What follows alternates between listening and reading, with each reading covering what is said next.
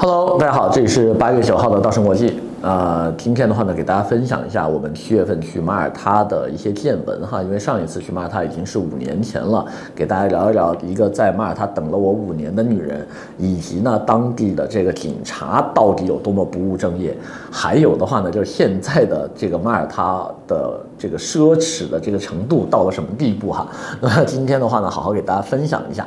希望大家呃觉得我们有意思的小伙伴呢，可以继续的点赞、支持、转发，谢谢。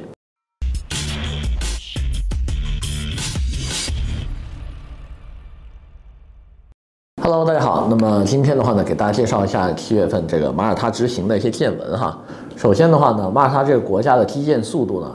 是整个欧洲唯一给到我强烈震撼的。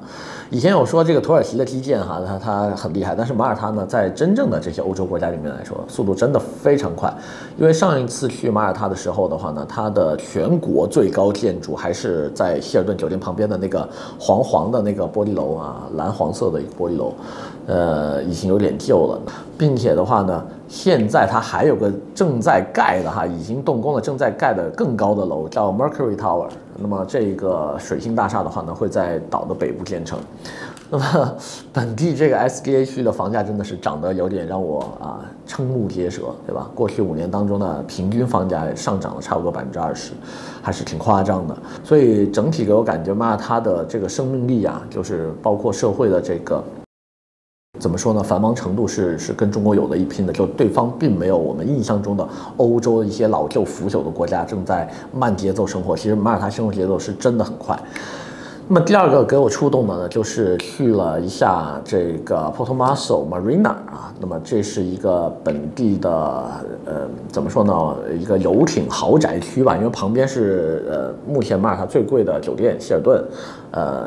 一侧的话呢，这个 Marina 里面停的都是本地最好的一些游艇，因为都是私人的嘛。因为那个区域的话，它都是英国呀、德国呀、北欧的一些富裕阶层来这里买的房。因为那个怎么说呢，Marina 它是一个环形的啊，它有一个小的防波堤，然后呃外面的船呢这样游进来，然后在里面呢停靠着他们的游艇。那么他们自己人呢是住在上面的这个小的公寓里面，这些公寓都挺贵的哈。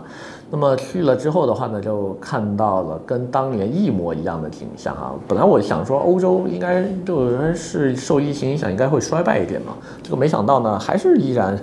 那么怎么说呢？这边有个小哥正在洗他们家游艇哈，可以看一下。这个应该是最近要用了啊，最近可能要出海啊，真的要用了。就说明他们的生活节奏啊，包括呃这个出海的节奏是完全没有被打乱的。并且呢，在这边看到了苏富比的一个豪宅拍卖行啊，他们一个门店是直接就开在了这个 Marina 里面，它的旁边的一个门店呢是 Sunseeker，然后就嗯各种的这个奢侈吧，就是你能感觉到这个地方的贵气，就有一点点这个。那个摩纳哥的那种感觉，那不是一般人可以来这边住的。因为 Sunseeker 大家都知道，王健林不是一三年时候买下了嘛，现在这个游艇公司的市值应该也很高了，包括它的超级游艇幺三幺啊等等，这些都是可以在马耳他见到的。那么说一下，呃，第三个给我感触很深的事情哈，就是后来我们去了这个，呃，瓦莱塔。那么瓦莱塔的话呢，五年前我是在这边的一个呃雕塑店哈，工艺品纪念品店里面呢买了一个雕塑的，哎，当时买了好多哈，小的我都带走，但是有个特别大的，我觉得最美的一个，呃，没有带走，所以当时还发了一个朋友圈说 啊，买下了你，没有带走你啊，等我回来接你。这个女人一等我就是等了五年，并且呢，店主居然啊，就是。我本来就说我回来，但我想说店主最多能帮我保留个两三年，应该到头了吧？可能都我都不抱希望了。就走进这家店的时候，我觉得就是说店主还记不记得这个事儿都是一个问题啊。但是当我一提起这个呢，马上他就啊把东西拿出来了，说嗯，对，五年前啊，你这个等的让我等的有点久，所以后来我就特别感动哈这个事情。呃，首先。一个店家就因为客人一句话，能把一个这么大，其实挺占地方的那个盒子很大，呃，一个雕塑就放五年啊，并且一直等我回来，是真的挺感动的，所以我为这家店打一个小广告吧。那么还有呢，第四个事儿就是呃，回到了姆蒂纳古城啊，当年我们最喜欢的一个旅游景点，因为所有去马耳他考察的客户，一定我们会带他去姆蒂纳，感受一下这个古城的气息，因为这个古城几次易手，对吧？最开始骑士团成员，然后后来这个啊，不是最早还不是不是骑士团成员，最早好像还有阿拉伯人啊，他有些阿拉伯建筑的那个风格。能能感受得到，后来骑士团来了，然后再后来就是这个英国人来了啊，里面的整体的这个，呃，地中海风格的建筑吧，让你非常有这种地中海国家的调调啊，就北非一直到南欧的这种调调。然后在里面的话呢，又回到了当年的网红电话亭，是一个英国的红色电话亭哈。然后每次带客人都喜欢在这个机位打个卡，那么感触很多呀，因为物是人非嘛。呃，当然雾也飞了哈，因为它电话亭旁边的摆设也换了位置。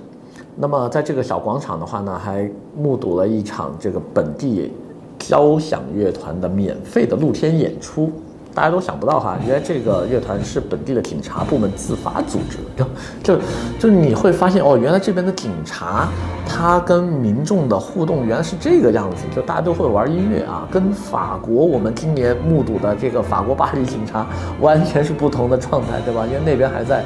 这这个示威游行啊什么之类的各种暴动啊，对吧？巴黎街头什么垃圾都没人听啊，大家就每天都有伤亡，呃呃没有亡哈，就有伤。但是马耳他警察居然闲到，对吧？就其乐融融跟民众一起开音乐会啊，然后又是遛狗啊，就因为有很多警犬会拉过来跟这边的小朋友做互动嘛，所以你会。感觉这边是一个非常悠闲、非常适合宜居啊生活的这么一个国度，就它的那种浪漫气息是融合在每一个民众啊、每一个马耳他人的这个血液当中，而不是说啊他要做个秀给你看，因为本身这个秀也没有通知，对吧？本地也没有任何的节假日，也没有说啊我们今天晚上有一场这个东西，就就很平常的一个普通的一天，那刚好呢被我们碰到了。所以的话呢，呃，希望通过这一次的分享的话呢，让大家更多的了解马他这个国家。